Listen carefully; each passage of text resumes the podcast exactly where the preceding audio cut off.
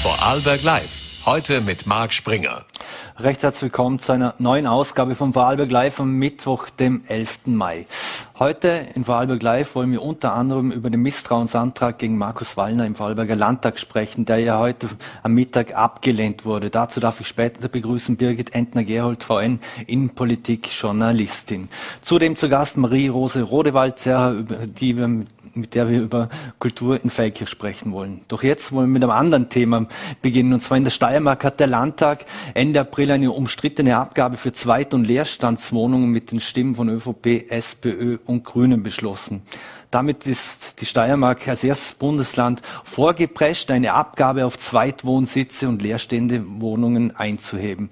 Und dazu freue ich mich, dass ich jetzt begrüßen darf Dr. Michael Klien, äh, Ökonom vom Wirtschaftsforschungsinstitut und auch gebürtiger Vorarlberger. Vielen Dank für die Zeit, Herr Dr. Klien. Danke für die Einladung.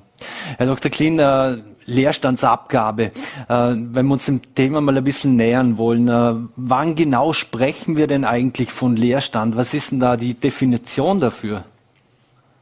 Ja, ich, ich glaube, genau da beginnt das Problem der öffentlichen Debatte, weil unter Leerstand oder Sie haben es vorher gesagt, auch Nebenwohnsitze oder Ferienwohnsitze oft mit gemeint sind. In, Im engeren Sinn, also wenn man wirklich von bezugsfertigen oder markttauglichen Wohnungen redet, die leer stehen, äh, dann ist es ein deutlich kleineres Segment als das, was jetzt zum Beispiel in der Steiermark von dieser Abgabe betroffen ist. Ja. Mhm.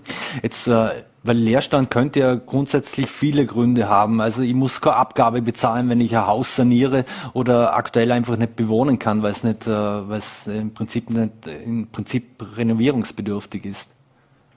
So ist es, ja. Also auch äh, die Bundesländer, die schon entsprechende Abgaben haben, die haben da breite Ausnahmen eigentlich definiert. Äh, für die Kinder beispielsweise können Wohnungen zurückgehalten werden, wenn die sanierungsbedürftig ist, diese Wohnung und, und de facto nicht bewohnbar.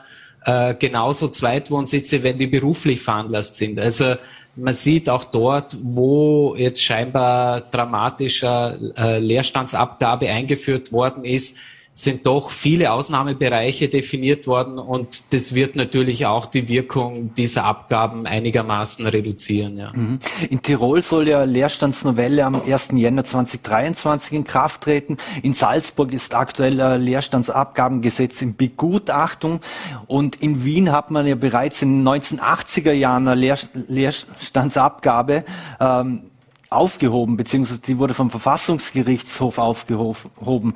Also ist der steirische Vorstoß auf Sand gebaut oder hat er ein entsprechendes Fundament, dass das Ganze auch rechtlich hält? Ja, also juristische Expertise im Bereich habe ich nicht, aber ich glaube, es ist kein Zufall, dass im Moment über die Leerstandsabgabe äh, in verschiedenen Bundesländern und verschiedenen Zusammenhängen gesprochen wird. Ja, es ist einfach durch die gestiegenen Wohnkosten und jetzt die Inflation, die da noch einmal deutlich drücken wird, das Ganze ist, drückt einfach der Schuh bei den Wohnkosten und die Bundesländer haben eigentlich aktuell wenig Spielraum und wenig Instrumentarium zur Verfügung, das einzudämmen. Ja, und die, die Leerstandsabgabe ist, muss man ehrlich sagen, politisch halt auch äh, gut herzeigbar. Es gibt niemand, der gegen oder der für Leerstand auftritt alle Parteien positionieren sich eigentlich dagegen. Es ist dann eher Frage, wie weit soll das gehen, wie weit soll ins Eigentum eingegriffen werden. Und äh, da sind dann die Parteipositionen doch einigermaßen unterschiedlich. Ja. Mhm. Eben, wie sehr ist denn das ein Eingriff in, in das Eigentumsrecht und auch dem freien Markt, oder? Warum soll jemand nicht selbst entscheiden dürfen, was er mit seinem Eigentum macht? Ja, das ist so. Und wenn ich das recht verstanden habe, ist auch äh, das Urteil des Verfassungsgerichtshofs dahingehend, äh, dass Lenkungseffekte durch derartige Abgaben eigentlich unterbunden werden sollen. Ja. Ähm, man muss halt so sehen, dass so eine Abgabe, unabhängig davon, wie viele Wohnungen jetzt dann zusätzlich auf den Markt kommen, schon auch eine gewisse Kostenwahrheit darstellen, ja, und zu einer gewissen Bereich Beseitigung von Verzerrungen, die am Wohnungsmarkt da sind, beiträgt. Ja, weil leere Wohnungen sind für die Gemeinden un unangenehm, wenn das im Ortsbild oder im Ortskern irgendwo ist. Es ist auch finanziell ein Schaden für die Gemeinden, weil da entgehen ihnen Ertragsanteile und andere Vorteile aus dem Finanzausgleich. Und die Nebenwohnsitz oder überhaupt selten genutzte Wohnungen, die tragen auch viel weniger bei zur Finanzierung der Infrastruktur, sei es die Straßen, die Wasserversorgung und ähnliches. Also äh, es geht, glaube auch darum, eine gewisse Kostenwahrheit herzustellen für die Wohnungseigentümer, dass natürlich die Nutzung weitgehend frei ist und nicht vorgegeben werden soll, aber dadurch, dass der Gemeinde Nachteile entspringen können durch einen Leerstand oder eine selten genutzte Wohnung, dass das doch zumindest abgegolten wird. Mhm. Wie sieht das eigentlich in der Praxis mit der Erfassung aus? Wissen wir auf Knopfdruck, wer leerstehende Wohnung hat? Nein, also das ist eines äh, der großen Geheimnisse der Wohnungswirtschaft, aber, aber nicht nur in, in Vorarlberg, das betrifft praktisch alle Bundesländer, hat aber auch damit zu tun, dass das äh, schwer zu messen oder zu definieren ist. Ja? In, insofern ist der steirische Weg eigentlich ganz geschickt, weil da hat man nicht versucht, Leerstand jetzt gesondert herauszugreifen, sondern hat gleich Nebenwohnsitze oder Ferienwohnsitze dazugenommen und gerade zwischen diesen drei Gruppen ist, ist der Übergang fließen und da tut man sich in der Praxis wirklich schwer, das abzugrenzen. Also man mhm. sollte die drei Dinge eh mitdenken, weil sonst beginnen dann die Spielereien mit Ummeldungen und Hin- und Hermeldungen, wo Nebenwohnsitze oder andere Dinge einfach verschoben werden, um der Abgabe zu entgehen. Mhm. Jetzt kann man natürlich Eigenbedarf anmelden, ohne selbst drin zu wohnen. Äh, das hört sich aber für mich auch ein bisschen an, als ob das auch ein sehr fruchtbarer Boden für Denunziantentum dann wäre. Also, dass man da schnell mal den, den Nachbarn anschwärzt, äh, der vermutlich gar nicht drin wohnt. Ja, der Denunziantentum weiß ich nicht. Ich meine, im Endeffekt ist es äh, in den meisten Bundesländern eh so, dass es der Gemeinde obliegt, das zu überprüfen, ob da ein Leerstand vorliegt und das dann im Zweifel zu exekutieren. Ich, ich glaube, grundsätzlich wird es sehr unaufgeregt äh, sein. Da wird man halt dann einen Brief äh, aus der Gemeinde kriegen, dass äh, man bitte melden möge, äh, wie die Wohnung genutzt wird und sonst entsprechende Abgabe zu leisten ist. Also ich glaube, in der Praxis ist, ist es äh, weniger ein Kriminalfall als mehr einfach äh, die, die mhm. Verwaltung. Mhm. Jetzt äh, gibt es ja Berechnung vom Momentum-Institut, dass man durch die Leerstandsabgabe bis zu 1,8 Milliarden Euro an Steuern zusätzlich einnehmen könnte und äh, dadurch bis zu 198.000 Wohnungen zur Vermietung mobilisiert werden. Sind das realistische Zahlen aus Ihrer Sicht? Nein, das hört sich aus meiner Sicht relativ unrealistisch an, besonders dahingehend, dass die Höhe dieser Abgaben eben gedeckelt ist, vermutlich auch durch die Verfassungsgesetze. Also äh, um derart starke Lenkungseffekte zusammenzubekommen, müsste man wahrscheinlich viel, viel höhere äh, Nebenwohnsitzabgaben äh, einführen und äh, da sind schon Grenzen gesetzt ähm, auch zur Finanzierung. Wie viel das im Endeffekt in die Gemeindekasse spülen wird, hängt von diesen Ausnahmen, die ich schon genannt habe, ab und der Höhe, wie, wie viel pro Quadratmeter dann im Endeffekt angesetzt wird. In der mhm. Steiermark mhm. beispielsweise ist es meines Wissens wirklich Gemeindesache, äh, die sind nur bei den 10 Euro am Quadratmetern begrenzt. In anderen Bundesländern wird, glaube ich, ein einheitlicherer Schlüssel diskutiert. Mhm. Wenn Sie die Ferienwohnungsbesitzer angesprochen haben, da gibt es ja auch durchaus die Möglichkeit, dass ich nutze sie während der Ferien für mich selbst und unter, unter einem Jahr vermiete ich sie zum Beispiel über Airbnb und ähnliches. Hat man an solche Dinge auch gedacht? Ich glaube, vielfach geht es auch darum, äh, derartige Nutzungen einzuschränken, ja. Mhm. Und wie sieht es eigentlich auch äh, aus? Haben, Sie haben es auch schon angesprochen, wenn zum Beispiel Eltern für ihre Kinder die, die Wohnung, äh, Wohnung erwerben und frei halten, ähm, ist das ein Unterschied, als wenn das Investoren machten, die dann Wohnungen im Bausch und Bogen sozusagen als Anlage kaufen? Also wenn man den Aussagen der Politik folgt, ja, würden viele Parteien gerne einen Unterschied machen zwischen dem kleinen Eigentümer oder Vermieter, äh, der das aus verschiedensten Gründen vielleicht leerstehend hat und wirklich dem spekulativen Leerstand, von dem oft gesprochen wird, dass Wohnungen gebaut werden, die bewusst nicht vermietet werden und nur auf den Verkaufsgewinn abgezielt wird.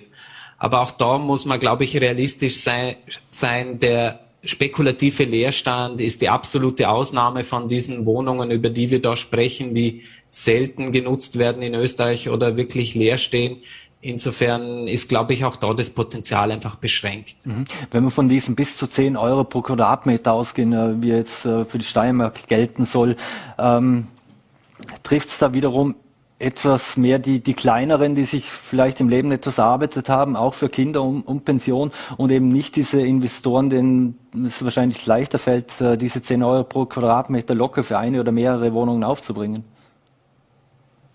Ja, das hat natürlich auch eine soziale Komponente und wer dann davon getroffen ist. Umgekehrt muss man vielleicht sagen, Leute, die zumindest zwei Immobilien haben, also eine, die offenbar selbst genutzt wird und eine zweite, die ich leer stehen lassen kann oder, oder nur als Nebenwohnsitz nutze, die gehören wahrscheinlich auch eher zu der wohlbetuchten äh, Schicht. Ja. Mhm. Wie wichtig ist es, dass, dass viel Kompetenz da in den Ländern zum Beispiel auch äh, liegt? Weil es gibt ja durchaus äh, immer wieder unterschiedliche Ausgangslage. Wenn ich Vorarlberg mit Burgenland vergleiche, mit den, schon mit den Grundstückspreisen und Vermiet äh, Mietpreisen, dann ist das eine ganz, eine ganz andere Ausgangslage.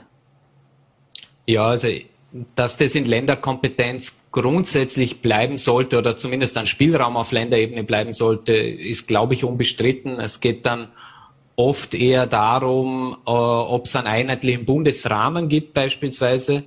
Und selbst innerhalb der Bundesländer ist die Frage, inwiefern man da eigentlich die Gemeinden ihnen freie Hand lässt oder ob schon das Bundesland, weil in Tirol wird das diskutiert, das eigentlich einheitlich vorschreibt und die Gemeinden dann auch nur Spielraum haben in der Höhe des Beitrags, der da verlangt wird. Mhm. Ist das, was jetzt in der Steiermark passiert, für andere Bundesländer, wir haben es gesagt, Tirol wird Welle kommen, Salzburg in Begutachtung, aber ist das für andere Bundesländer jetzt auch ein bisschen ein Pilotprojekt, um zu sehen, äh, wie das funktionieren könnte? Eindeutig, ja. Also das wäre einer der großen Vorteile des Föderalismus, dass es Experimente und Ausprobieren gibt und die Steiermark, aber auch andere Bundesländer werden da jetzt mit verschiedenen Ansätzen herangehen. Wichtig wäre halt, dass man sich das in zwei, drei Jahren dann wieder anschaut, evaluiert und dann je nachdem nachschärft äh, oder das Ganze, wenn es wie manche munkeln zu teuer in der Administration ist, dann doch wieder abwickelt. Ja. Mhm. Die Vorarlberger Landesregierung hat ja unter anderem mit dem Projekt Sicher Vermieten äh, eine Initiative gestartet, äh, wo auch äh, Leerstand frei werden oder mobilisiert werden soll. Was halten Sie von solchen Initiativen und Lenkungsversuchen? Ich kenne das Modell jetzt nicht im Detail, aber ganz grundsätzlich ist es natürlich zu begrüßen, es ist die Leerstandsabgabe an sich, ja, selbst wenn das nur äh, mehr oder weniger symbolische Höhe hat. Es geht ja schon auch ein bisschen um einen Stimmungswandel und uh, um eine Wahrnehmung dafür in der Bevölkerung zu schaffen, dass Wohnraum knapp ist und äh, dass das Leerstand eben, äh, da verzichtet man nicht nur auf die eigene Mieteinnahmen, sondern äh, es gibt andere, die dringend auf diesen Wohnraum angewiesen werden. Insofern halte ich das, begrüße ich das sehr, derartige Projekte. Ja. Mhm. Alle Politiker reden ja vom leistbaren Wohnen. Bedeutet das, äh, dass man einfach mehr gemeinnützig bauen muss und nicht auf Private hoffen sollte, die dann ihre Wohnungen auf den Markt bringen? Ja, also die Gemeinnützigkeit hat sicher ihre Rolle. Man sieht es halt besonders in den Episoden, wo der, wo der Markt überhitzt und wo das, die Nachfrage deutlich größer ist als das Angebot. Also wir sehen einfach seit dem Jahr 2000, wo das Bevölkerungswachstum sehr stark war und äh, die Nachfrage deutlich zugenommen hat und die, die Wohnungen einfach nicht so schnell aus dem Boden zu stampfen waren, dass der Abstand zwischen dem, was man bei den Gemeinnützigen zahlt und dem, was am privaten Mietmarkt einfach bezahlt wird, zugenommen hat. Ja, also mhm. insofern ist das eine gewisse Absicherung für diese Zeiten, wo besonders eine hohe Dynamik am Immobilienmarkt da ist. Ich glaube, es geht darüber hinaus generell einfach darum, dass man angebotsfokussierte Politik fährt. Ja, eine Verwaltung des Mangels äh, ist, glaube ich, was das Wohnen betrifft, wirklich die schlechteste Option. Man muss einfach sehen, dass Vorarlberg noch stärker als der österreichische Durchschnitt gewachsen ist an Bevölkerung. Seit 2000 ist fünf, äh, ein zweites Dornbirn dazugekommen, ja, noch einmal 50.000 Einwohner mehr. Also das hat einfach einen entsprechenden Wohnungsbedarf. Und zu glauben, dass man das rein aus einer Leerstandsabgabe oder anderen, sage ich, flankierenden Mobilisierungsmaßnahmen zusammenbekommt, ist, glaube ich, einfach nicht realistisch. Mhm. Abschließend noch, Sie sind ja auch Teil von Euroconstruct. Das ist ein unabhängiges Baumarktforschungsnetzwerk mit Partnerinstituten in 19 europäischen Ländern. Ähm, in Vorarlberg hat dann Bauträger schon den Verkauf von Wohnungen bis auf weiteres gestoppt aufgrund der Kosten. Also diverse Projekte sind on hold. Wird uns diese Situation jetzt äh, so lange begleiten, solange wir diese Krise und diesen Krieg in der Ukraine haben? Oder äh, gibt es da auf kurzfristig gesehen auch aus Ihrer Sicht, äh, ist da keine Besserung in Sicht? Ja, also man muss einfach sehen, die Ukraine-Krise ist eigentlich der zweite Schock schon, der hintereinander jetzt die Bauwirtschaft in Österreich trifft. Ja, wir hatten, wenn man sich es genau anschaut, schon im Jahr 2021 und da war noch nichts von äh, Ukraine-Konflikt in Sicht, hatten wir Baupreissteigerungen um 10 Prozent. Ja, das ist das letzte Mal in den 70er Jahren passiert. Und jetzt kommt ein zweiter Schock obendrauf, wo wir innerhalb von drei, vier Monaten noch einmal eine ähnliche Steigerung bei den Baukosten gesehen haben. Also ursprünglich wären wir davon ausgegangen, dass sich die Baukosten im Jahresverlauf 22 wieder ein bisschen stabilisieren und, äh, und es da zurückgeht. Aktuell hängt alles davon ab, wie sich der Konflikt in der Ukraine weiterentwickelt, weil die Baustoffindustrie äh, sehr stark betroffen ist, einfach auch, weil sie so energieintensiv sind und das natürlich extrem viel teurer geworden ist jetzt im Rahmen dieses Konfliktes. Mhm. Eine letzte Frage noch. Herr Vorarlberg hat sich immer im Selbstverständnis als das Land, das Ländle der Häuslebauer gesehen. Das hat sich ja schon mittlerweile schon ein bisschen gedreht. Das eigene Haus ist für viele eine Utopie, wenn man nicht am Boden geerbt bekommen hat oder finanzielle Mittel oder eben so eine gute äh, Position, äh, so gut verdient, dass man sich das irgendwo leisten kann. Muss man grundsätzlich auch in, in Ländern wie bei uns oder auf auch auf Gemeindeebene mal über neue Modelle vielleicht nachdenken, wie, äh, wie es wieder möglich wird, dass sich Menschen Eigentum leisten können, dass Gemeinden vielleicht sogar Boden zur Verfügung stellen auf Baurecht oder ähnliches. Äh, wie sehen Sie das? Ja, ich glaube, generell muss die Wohnbaupolitik ein bisschen flexibler werden. Ja, äh, in den Bundesländern wird immer noch extrem viel nur über die Wohnbauförderung gesprochen und wie viel Geld jetzt im einen Jahr fließt und dann im anderen. Aber in Wirklichkeit, wenn man das Ziel hat, die Eigentumsquote zu erhöhen und ähnliches, dann müsste man viel zielgerichteter diese Mittel vielleicht einsetzen und auch neue Modelle ausprobieren. Ja, diese Mietkaufmodelle, wie es die Gemeinnützigen beispielsweise in anderen Bundesländern für große Bevölkerungsschichten eigentlich praktizieren, wären vielleicht zumindest einmal auszuprobieren im Vorarlberg. Man wird sehen, wie das funktioniert. Aber ja, ich glaube, man muss da äh, durchaus ein bisschen flexibler werden. Ja, auch die niedrigen Zinsen haben ja die Durchschlagskraft der Wohnbauförderung in den letzten Jahren deutlich reduziert. Mhm. Werden die Preise so lange nach oben gehen, solange die Leute es bezahlen? äh, ja. Kurze, knappe Antwort.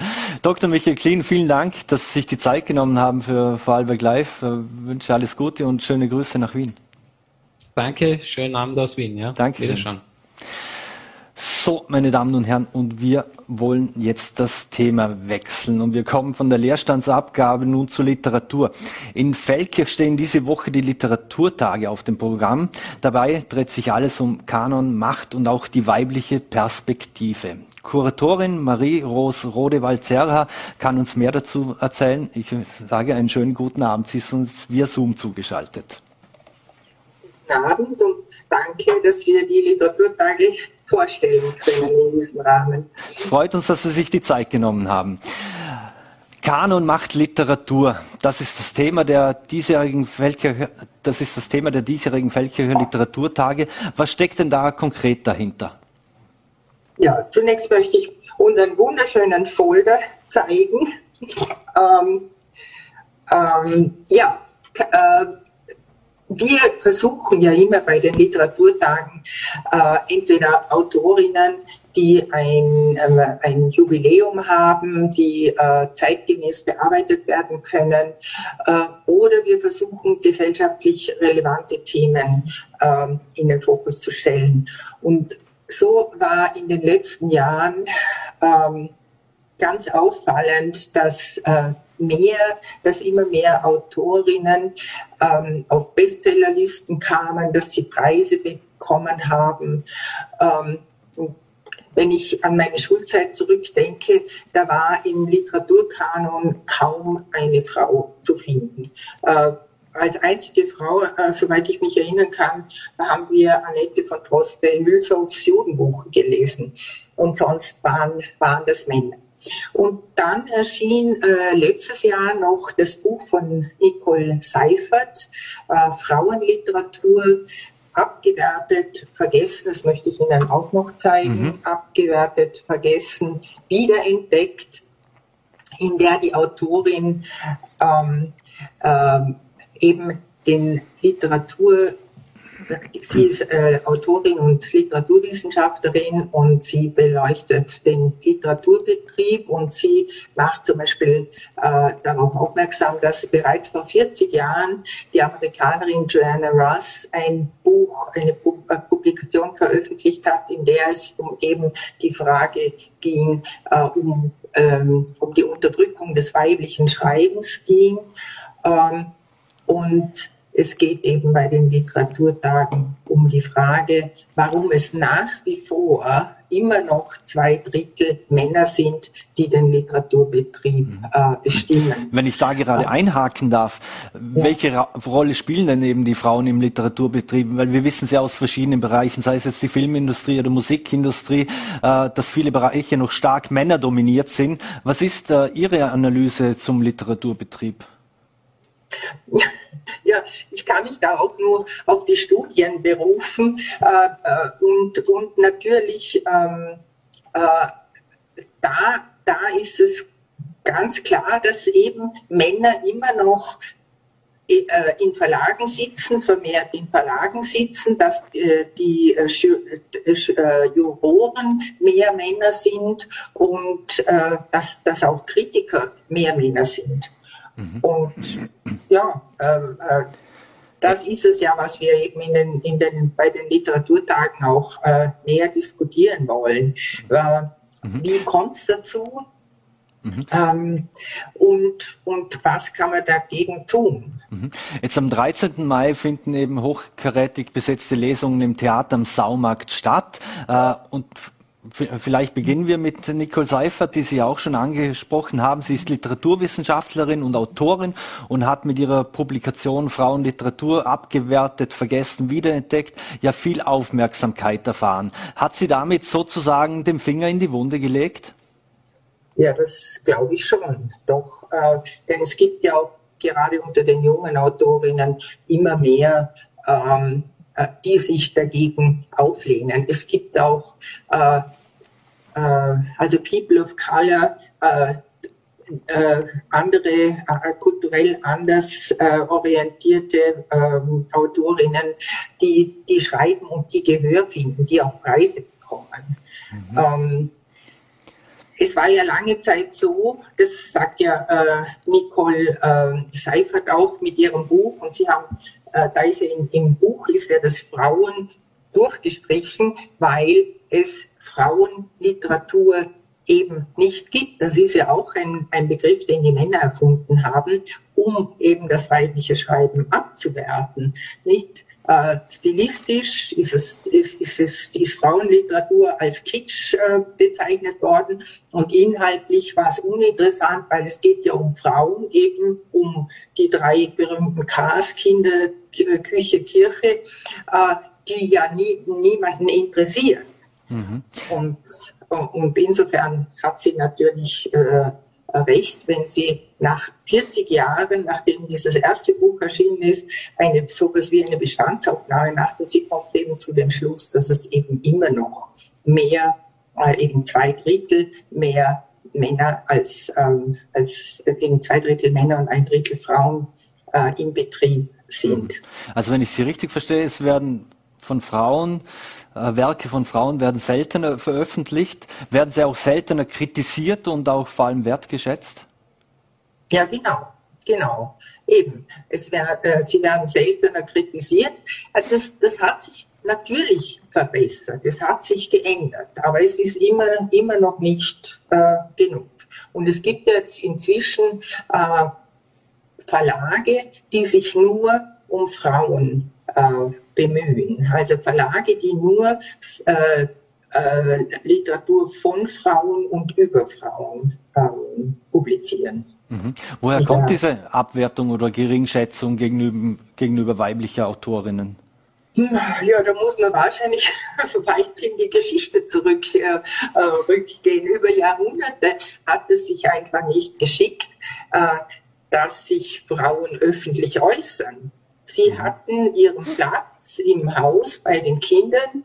Ähm, also ihr, ihr Einflussbereich war auf den häuslichen Bereich beschränkt und da dauert es natürlich, das ist die, die, mit der Emanzipation einhergehend. Es dauert natürlich lange, bis dieses patriarchale Denken überwunden wird.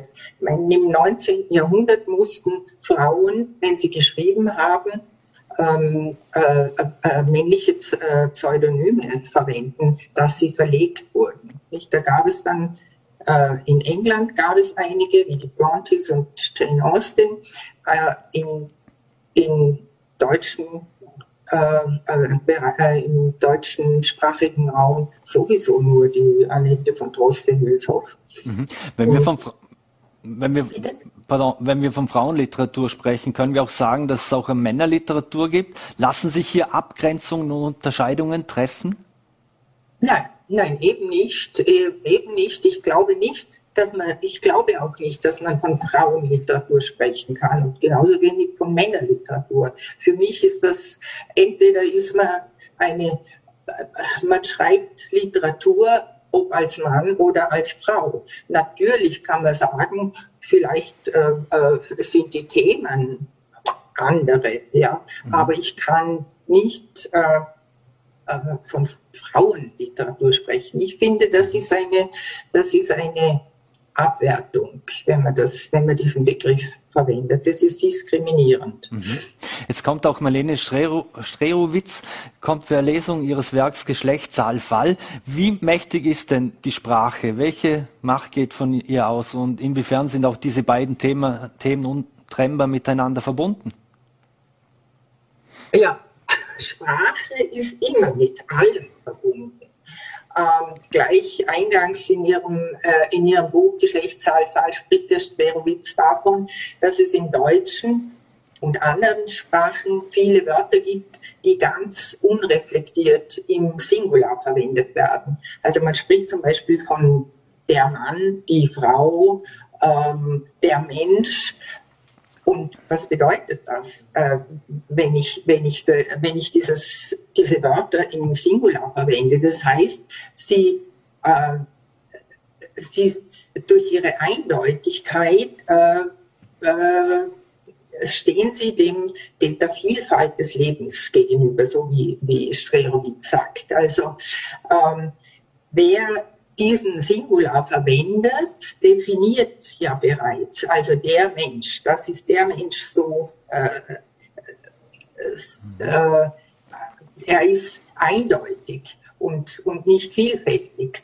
Und äh, man sagt auch, wie, wie, und, oder man weiß sofort, wie hat der Mensch zu sein oder wie hat die Frau zu sein und, und, und der Mann. Und das ist äh, ähm, laut Strerowitz, aber da stimme ich ja auch überein, äh, ist das eine Machtausübung. Und so hängt Sprache auch mit einer Tat zusammen. Mhm. Jetzt Gendern ist auch ein, ein Riesenthema. Äh, jetzt wissen wir, Literatur ist äh, sehr männlich dominiert äh, nach wie vor. Wie ist es denn die weibliche Form von einem Direktor ist meistens Direktorin, Arzt, Ärztin. Also wir hängen eigentlich immer nur das, das In an. Wie sehen Sie das? Naja, ich finde es schon, äh, schon in Ordnung in, in, im Sinne, wie ich jetzt gerade gesagt habe, dass, dass Sprache schon mit allem zusammenhängt, finde ich auch, dass es etwas mit uns macht, wenn wir nur immer vom männlichen äh, äh, Pendant sprechen. Äh, und natürlich, wenn ich, wenn ich von einem Arzt spreche oder einem Direktor, das war lange Zeit waren, war das Realität, weil es gab eben keine Ärztin und keine Direktorin. Und, und da muss man, muss man doch jetzt sehr wohl äh, so sensibel sein und, und, und das auch gendern. Mhm. Natürlich. Mhm. Sabine Scholl liest aus ihrem Roman Die im Schatten, die im Licht. Äh, darin schreibt sie über neun Frauenschicksale in der Zeit des Zweiten Weltkriegs. Äh, wie neu ist der weibliche Blick auf äh, die Schicksale, die weibliche Perspektive in Romanen oder gar in der Geschichtsschreibung? Ja, also in Sabine Scholls äh, Roman ist es so, dass sie tatsächlich ähm, diese neuen äh, Frauenschicksale, die ganz, ganz unterschiedlich sind. Also es geht um eine äh, KZ-Wärterin, um eine Hochstaplerin, äh, eine Künstlerin, um eine Gräfin und so. Aber alle befinden sich im Krieg und, und sie erzählen ihre eigene Geschichte. Und das ist schon speziell, äh, weil es so eigentlich sonst nicht gemacht wird. Die, die Männer sind meistens die Helden oder die Protagonisten, wenn es um Kriegsgeschehnisse geht. Und hier sind es eben die Frauen. Mhm. Jetzt Kurator Philipp Schöbi hat zur Feldkircher Autorin Anna Hensler geforscht. Äh, mhm. Die lebte ja in Feldkirch und schaffte 1905 mit einem Roman einen Welterfolg. Es heißt zu ihr einst populär, jetzt vergessen. Wer war Anna Hensler? Wofür steht denn Anna Hensler auch für Sie? Ja, diese Frage kann natürlich der Philipp besser beantworten. Er hat, er hat dazu geforscht. Wir haben ihn ähm, äh, eben am ersten Abend eingeladen, um da einen lokalen Bezug zu machen. Ich weiß nur äh, so viel wie in, in seinem äh, Buch äh, Feldkirch und die Literatur. Also er hat ja diesen Band zur äh, äh, Feldkirch 800 Geschichte zur Literatur herausgegeben und da ist Anna Hensler vermerkt, sie, sie ist in, in Feldkirch geboren äh, äh, und hat eben 1905 einen Bestseller äh, geschrieben ähm, und ja, und Philipp Schöbi hat herausgefunden, dass dass äh, die Auflagen bis zu Schlafes Bruder, also bis zum Buch von Robert Schneider, die höchsten waren in mhm. äh, einer Vorarlberger Autorin beziehungsweise eines Vorarlberger Autors. Also sie hatte eine enorme Auflage und dann ist sie vergessen worden. Mhm. Und, äh, und Philipp Schöwi hat es wieder ausgegraben. Das ist eine interessante Geschichte, die natürlich genau, genau dazu passt. Weil wenn wir schauen, äh, wer dann vor dem Krieg und nach dem Krieg die Literaturszene in Vorarlberg äh, bestimmt hat, dann waren das natürlich auch wieder Männer. Mhm. Abschließend noch Ziel des Programms ist ja, Autorinnen kanonisch werden zu lassen. Was ist damit gemeint? Ja, das ist eigentlich nicht, ähm, das ist eigentlich nicht unser, unser Anspruch. Das wäre ja schön, wenn uns das gelänge. Aber nein, wir, wir wollen einfach Bewusstsein schaffen äh, und Menschen aufzeigen, dass nicht einmal die Welt der Literatur, also der Kunst, gleichberechtigt ist.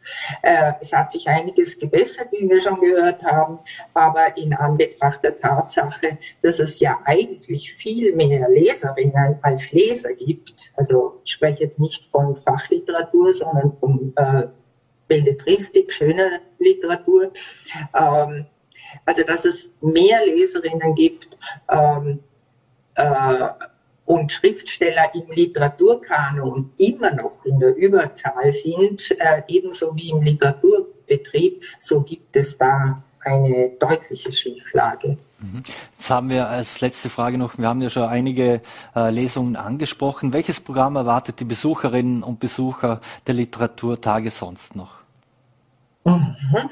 Also wir haben äh, die Literaturtage gehen ja von Donnerstag, Freitag, Samstag und wir haben zwei Literaturwissenschaftlerinnen als Vortragende und drei Autorinnen, äh, die, die aus ihren Büchern zum Thema lesen. Am ersten Abend spricht, äh, spricht die Literaturwissenschaftlerin, eine äh, Literaturwissenschaftlerin aus Graz, über die, die Frau Spreitzer, über Else Jerusalem, das ist auch eine äh, vergessene Autorin, sie hat sie wieder äh, zum Leben erweckt. Die hat 1909 einen, Skandal, einen skandalösen Bestseller, der im Rotlichtmilieu äh, spielt, geschrieben und ist danach auch vergessen worden. Äh, über Anna Hensler haben wir dann schon gesprochen. Äh, das wird dann am Donnerstag stattfinden und die beiden äh, Vortragenden werden dann äh, mit einer Moderation von Annika Reichwald vom Jüdischen Museum werden sie dann begleitet. Ähm, mhm. zur Diskussion. Und freitags kommt, äh, wird dann Marlene Strelowitz und Sabine Scholl lesen und äh, die Diskussion wird dann geleitet von der Innsbrucker Literaturwissenschaftlerin Veronika Schuchter, die auch am Samstag ähm, nach der Lesung von Sharon Dodois Otto einen Input-Vortrag vor der Podiumsdiskussion halten wird. Und bei der Podiumsdiskussion werden dann alle Teilnehmenden äh, dabei sein. Marie-Rose Rodewald-Serra, Kuratorin der Literaturtage Feldkirch, da wartet ein sehr spannendes Programm. Wir bedanken uns sehr, dass Sie sich die Zeit genommen haben für Vorarlberg Live und wünschen vor allem viel Erfolg mit den Literaturtagen in Feldkirch. Ja, danke Ihnen. Danke. Dankeschön. Auf Wiedersehen. So, meine Damen und Herren, und wir kommen von der Kultur noch einmal zur Politik und zum Misstrauensantrag gegen Landeshauptmann Markus Wallner, der heute im Vorarlberger Landtag abgelehnt wurde. Darüber habe ich aus Termingründen vor der Sendung mit äh, VNRT Innenpolitikjournalistin Birgit Entner-Gerhold gesprochen. Das zeigen wir Ihnen jetzt. Birgit, äh, im Vorarlberger Landtag wurde heute der Misstrauensantrag gegen Landeshauptmann Markus Wallner abgelehnt. Jetzt den Grünen kommt eine besondere Rolle zu. Die haben sich nämlich ihre Entscheidung bis heute offen gelassen. Warum denn äh, bis heute? Hast du da eine Erklärung dafür? Ja, es war für die Grünen tatsächlich keine einfache Entscheidung. Ähm, Johannes Huber hat es gestern in der Sendung eh auf den Punkt gebracht. Unterstützen Sie das Misstrauensvotum im Landtag, hätten Sie Ihre Ehre gewonnen, aber alle Macht verloren. Und darum ging es am Ende. Die Grünen sind Koalitionspartner und je nachdem, was Sie heute getan hätten, wäre natürlich auch die Koalition auf dem Spiel gestanden. Und das war am Ende dann auch die Argumentationslinie von Klubobfrau Eva Hammerer. Sie sagte, der Landtag ist weiterhin vollumfänglich handlungsfähig ähm, und deshalb müsse ja auch dem Landtag selber kein Misstrauen ausgesprochen werden, indirekt, weil hätte es heute einen erfolgreichen Misstrauensantrag gegen Landeshauptmann Markus Wallner gegeben, wäre es wohl oder übel zu Neuwahlen gekommen. Hm. Was bedeutet das aber für den Koalitionsfrieden, auch äh, mit dem Hintergrund, dass Daniel Zadra ja gemeldet hat, dass äh, Markus Wallner offensichtlich sein iPad oder Handy lasch, äh, löschen lassen wollte. War das nicht auch schon indirekt ein Misstrauensausspruch? Also der um den Koalitionsfrieden ist es sicherlich nicht sehr gut bestellt derzeit. Aber Landeshauptmann Markus Wallner hat heute im Landtag auch ganz klar gesagt, man werde das intern klären, also auch die Vorgänge rund um den offenbaren Löschversuch seiner Daten. Äh, Daniel Zadra, du hast es erwähnt, hat ja ähm, den Versuch oder mal den Plan der äh, Korruptionsstaatsanwaltschaft gemeldet und er sagt, er musste das eben auch aus seiner politischen Verantwortung heraus tun. Er hätte natürlich, so sagte es auch Verfassungsjurist Peter Bußjäger bei uns in den VN, Landeshauptmann Markus Wallner zuvor informieren können oder auch fragen können. Daniel Zadra hat den Weg gewählt, es zu verakten und als er dann den VN-Bericht gesehen hat, dass es nun einen Anfangsverdacht gegen Landeshauptmann Markus Wallner gibt, mhm hat der dann auch entschieden, dass er der Wirtschafts- und Korruptionsstaatsanwaltschaft entsprechend eine Mitteilung zukommen lässt. Mhm, also alles ganz korrekt und er wäscht seine Hände in Unschuld sozusagen. Ähm, konnten die Grünen insgesamt gar nicht anders, weil es geht ja auch um ihre Regierungsarbeit und um eine Neuwahl, da wäre es wohl eher schlecht bestellt, wenn man sich die aktuellen Umfragewerte zu Gemüte führen würde. Die Frage wäre ja überhaupt, was bei einer Neuwahl passieren würde, weil Landeshauptmann Markus Wallner würde auch als ÖVP-Chef vermutlich nicht zurücktreten. Dann würde er ähm, wieder als ÖVP-Chef äh, in eine neue Wahl gehen und ihm gegenüber würden ähm, Parteien stehen, ähm, die ihm so eben das Misstrauen ausgesprochen hätten. Für eine schwarz-grüne Koalition wäre es dann, würde es dann wohl nicht mehr reichen. Da müsste wahrscheinlich auch gar nicht viel verhandelt werden, weil wir haben einmal eine Sonntagsumfrage in Auftrag gegeben vor circa zwei, drei Wochen und da sah es so aus, dass eine Mehrheit wohl kaum zustande kommen würde, da die ÖVP doch ein wenig verloren hätte, jetzt laut Umfrage auch unter die 40 Prozent gerutscht wäre und die Grünen natürlich auch verlieren. Auf der anderen Seite ähm, hätten wir dann eine leicht gestärkte gestärkte FPÖ gesehen, eine leicht gestärkte SPÖ und leicht gestärkte NEOS. Mhm. Hätte das auch ein bisschen etwas gehabt, wie Sebastian Kurz hatte.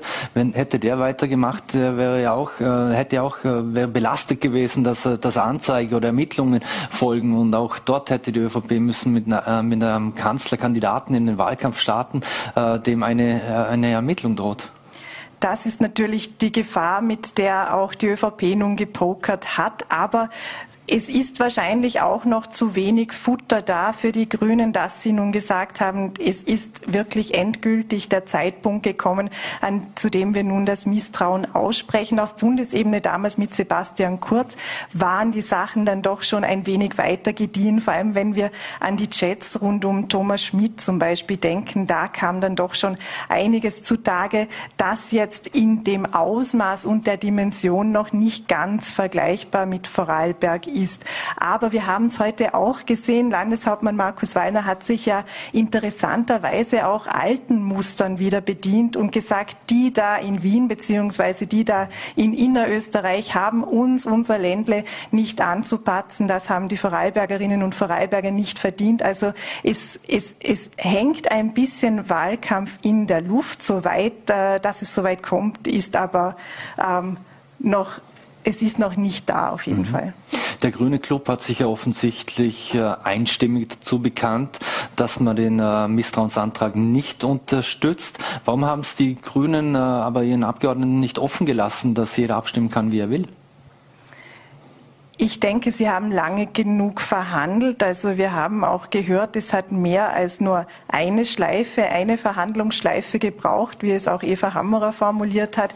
Und es ist in einer solchen Frage dann doch wichtig, auch als Club und als Partei geschlossen aufzutreten, weil würde es dann doch einen Abweichler, eine Abweichlerin geben, wäre wieder die Koalition aufs Spiel gesetzt. Und das war etwas, was man bei den Grünen offenbar vermeiden wollte. Mhm. Glaubst du, hat es Geschäftle im Hintergrund gegeben? Was, haben, die, haben die Grünen jetzt irgendeine Chance, dass sie dann irgendwelche Zusagen kriegen in Zukunft? Ich glaube, dass es gar nicht so weit kommt, da natürlich auch gewisse Dinge mit Daniel Zadra oder zwischen Daniel Zadra und Markus mhm. Wallner noch zu klären sind. Und ich denke jetzt einmal, dass sie versuchen müssen, Ruhe reinzubringen, was wieder schwierig wird, weil es sind ja vermutlich nicht die letzten Dinge, die zutage treten werden. Mhm. Jetzt wurde ja auch von Eva Hammer heute mal angesprochen, äh, man will eine lückenlose Aufklärung. Ähm, heißt das, es wird auf jeden Fall einen Untersuchungsausschuss auf Landesebene geben? Eva Hammerer hat interessanterweise gesagt, wenn es eine Neuwahl geben würde, dann würde ein U-Ausschuss in weite Ferne rücken. Derzeit ähm, hatte ja die Opposition noch von einem U-Ausschuss abgesehen. Sie haben ja entsprechende Forderungen gestellt, die weitgehend über das geplante Parteienförderungsgesetz erfüllt werden, auch über ein weiteres Gesetz, das der Rechnungshof auch Einschaurechte in die Parteifinanzen erhält. Ähm, allerdings eben diese Aussage heute, dass ein U-Ausschuss kommen könnte, könnte. Den schieben die Grünen wiederum der SPÖ zu. Die SPÖ spielt im Landtag dann wieder den Ball zurück an die Grünen. Also man wird sehen, was am Ende dabei herauskommt. Mhm. Was bedeutet das Ganze für den Landeshauptmann jetzt? Wird jetzt mal ein paar Tage oder Wochen durchatmen können oder muss man mit neuen Enthüllungen rechnen, auch von eurer Seite vielleicht sogar? Also derzeit kann ich äh, noch nichts verraten oder noch nicht sagen, was in den kommenden Tagen ähm, auf den Landeshauptmann zukommen wird. Es wird auf jeden Fall so sein, dass er vielleicht heute Morgen eine Verschnaufpause hat. Man muss die Sache aber auch von zwei Seiten sehen. Auf der einen Seite laufen die Ermittlungen der Wirtschafts- und Korruptionsstaatsanwaltschaft und es weiß niemand, was die nächsten Ermittlungsschritte sind. Es könnte also auch bis hin zu einer Hausdurchsuchung kommen. Landeshauptmann Markus Wallner hat aber heute auch schon gesagt, die Türe steht offen. Vielleicht reicht auch eine freiwillige Nachschau. Auf der anderen Seite in Wien hat der U-Ausschuss, der ÖVP-Korruptionsausschuss, der auf Bundesebene läuft, auch schon wieder neue Akten angefordert, die etwa in einer Woche kommen sollen. Und man wird sehen, was was in diesen Akten sein wird. Wir werden es spätestens bei den Befragungen von Landeshauptmann Markus Wallner oder dem früheren Wirtschaftsbunddirektor Jürgen Kessler erfahren. Hat sich überrascht, dass er im Prinzip es so locker gesehen hat, meine Tür, Tür ist offen. Äh, er scheint sich also relativ sicher zu sein, dass er nichts zu verbergen hat. Es hat mich eigentlich nicht überrascht, weil ihm bleibt nichts anderes übrig als die Flucht nach vorne. Also würde er jetzt plötzlich sein Handy schreddern, wäre er schlecht beraten gewesen. Also er hat jetzt keine andere Wahl, als transparent zu sein und eben, dass er auch bei seiner Erzählung bleibt, dass das alles immer super sauber gelaufen ist ist wohl das Beste, was er tun kann für sich und seine politische Karriere und Zukunft. Mhm. Landeshauptmann Markus Wallner hat sich ja auch über das brutale Klima der Vorverurteilung auch von, dem, auch von Medienseite beschwert und auch äh, Frühstück hat äh, explizit die Medien angesprochen. Äh, zeigt das, dass etwas die Nerven blank liegen bei der ÖVP? Was ganz sicher ist, die ÖVP in Vorarlberg steckt in einer Krise, die sie so noch nicht gesehen hat. Von daher ist es natürlich so, dass die Nerven ein wenig blank liegen. Man muss aber auch sagen, der Wirtschaftsbund, der ist einfach die Wirtschaftsbundaffäre ist einfach passiert. Sie ist nicht herbeigeschrieben worden. Da ging es um viel Geld. Da geht es um um möglicherweise, da geht es um den Verdacht einer verdeckten Parteienfinanzierung, was die ÖVP natürlich vehement zurückweist. Aber es wurde weggeschaut, es wurde zugeschaut, das liegt im Auge des Betrachters, wie man das sieht. Und das hat nicht nur mit, einer, mit einem Klima oder einer Stimmung gegen die ÖVP zu tun, das hat mit Fakten teilweise auch schon zu tun. Wir wissen, was äh, für Akten da liegen. Und wir wissen ja auch, dass schon die ersten Konsequenzen gezogen wurden mit den Rücktritten der Wirtschaftsbundspitze. Was noch passiert und was noch geschehen mag, weiß keiner von uns und das weiß auch eben die ÖVP nicht. Mhm. Ähnlich wie es auf Bundesebene mit Sebastian Kurz war, ist es in Vorarlberg mit Markus Wallner. Alles ist mehr oder weniger auf ihn ausgerichtet. Äh, wird da jetzt Bewegung ins Spiel kommen? Äh, wen kann oder wird man aufbauen mit, ohne äh, Wallner oder auch neben Wallner? Also man ist auch unabhängig von einer Krise gut beraten, wenn man sich um einen Nachfolger, eine Nachfolgerin kümmert. Äh, wir haben das zuletzt auch bei der SPÖ gesehen. So lange ist es noch gar nicht her, dass die SPÖ in Vorarlberg in einer wirklich tiefen Krise steckte und ähm, diese jetzt wieder ein bisschen, es gerät sehr viel schnell in Vergessenheit, aber grundsätzlich wäre sowieso jeder Parteiobmann äh, gut beraten, sich um seine Nachfolge frühestmöglich zu kümmern. Ähm, Landeshauptmann Markus Wallner als ÖVP-Chef hat einige Kandidaten ganz sicher im Hintergrund. Äh, wenn wir uns die Landesregierung ansehen, ähm, die bekanntesten Gesichter jetzt auch durch die Corona-Krise sind natürlich Christian Gantner und äh, Martina Rüscher, die sicher auch das Potenzial hätten.